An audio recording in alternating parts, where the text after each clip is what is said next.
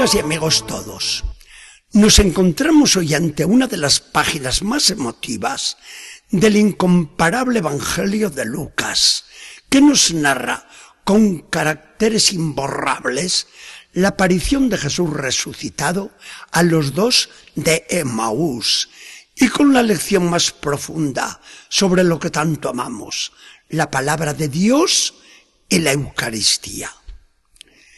Los dos pobres discípulos se dirigían a la aldea de Emmaús en aquella tarde. En el camino se les hace encontradizo un viajero que les pregunta al ver aquellos rostros alargados. ¿Qué les pasa y de qué hablan? Que se les ve tan tristes. ¿Cómo? ¿Eres tú el único forastero en Jerusalén que no sabes lo que ha ocurrido allí estos días? ¿El qué? ¿Lo de Jesús Nazareno? Un profeta poderoso en palabras y en obras. Nosotros pensábamos que era Él quien iba a restaurar el reino de Israel. Y ya ves en qué paró todo. Nuestras autoridades lo entregaron a los romanos, lo crucificaron y todo se acabó desde hace ya tres días. Es cierto que unas mujeres de nuestro grupo nos han venido con el cuento de ángeles que les aseguran que Jesús está vivo. Algunos de los nuestros han ido también al sepulcro y lo han encontrado vacío, pero a él no lo han visto para nada. El desconocido parece como si se enfadara y les contesta, ¿eran ustedes discípulos suyos? Pues yo no los entiendo. ¿No acaban de ver que el Cristo tenía que padecer y entrar así en su gloria? Si no, miren las escrituras. Desde Moisés hasta el último de los profetas, todos dicen lo mismo.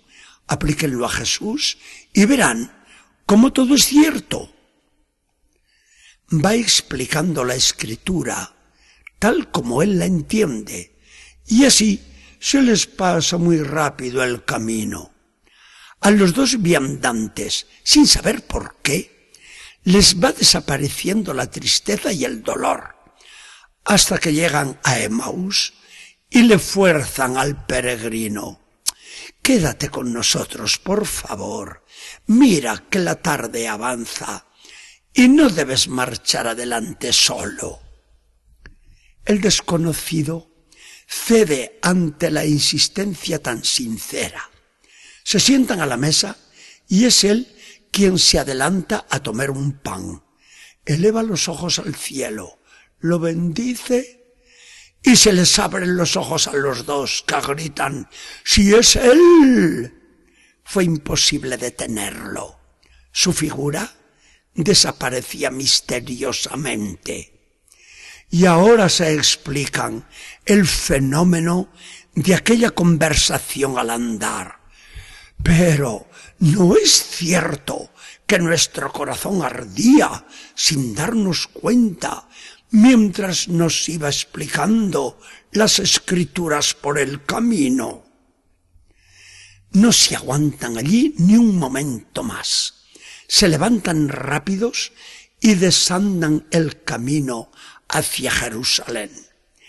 Encuentran a los once reunidos en el salón y no acaban de explicar todo lo ocurrido. Se les amontonan las palabras transidas de emoción. Sí, era el Señor.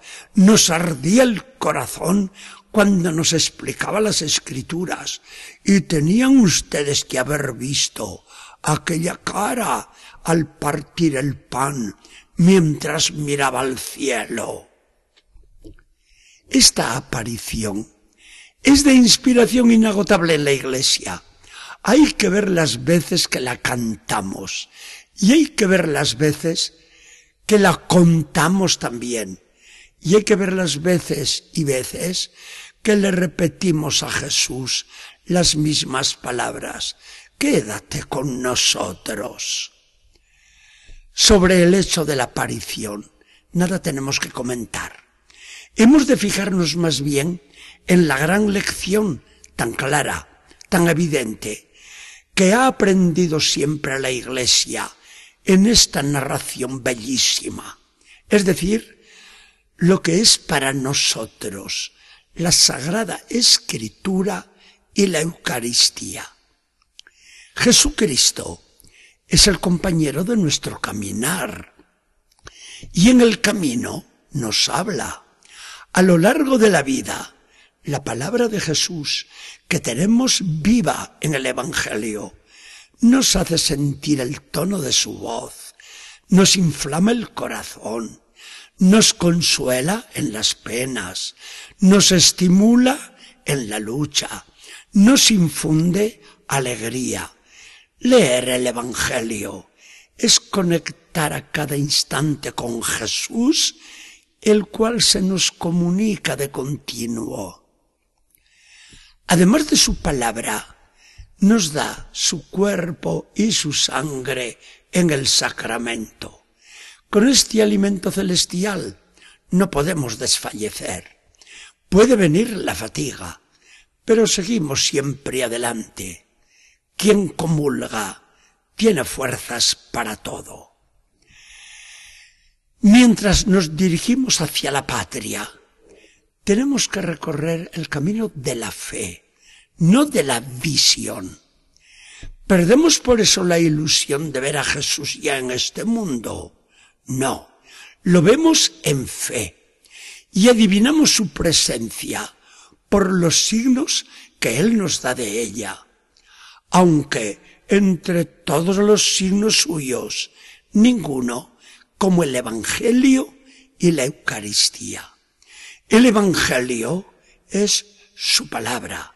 La Eucaristía es su misma persona, presente en medio de nosotros, con la realidad de su cuerpo, sangre, alma y divinidad. Cuando nos hermanamos cada domingo en la misa para escuchar la palabra y recibir la Eucaristía, ¿qué hacemos sino asistir a la renovación y actualización de aquella tarde de Emaús? Sentimos a Jesús en la lectura de la palabra de Dios y recibimos a Jesús que se nos da como se dio a los apóstoles en la última cena. Dentro de la iglesia no han cambiado nada las cosas, siguen iguales que el día de la resurrección.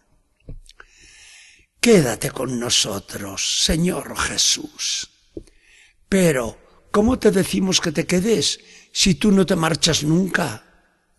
Será más exacto decirte que te reconozcamos, Señor, cuando nos explicas tu palabra y nos partes tu pan.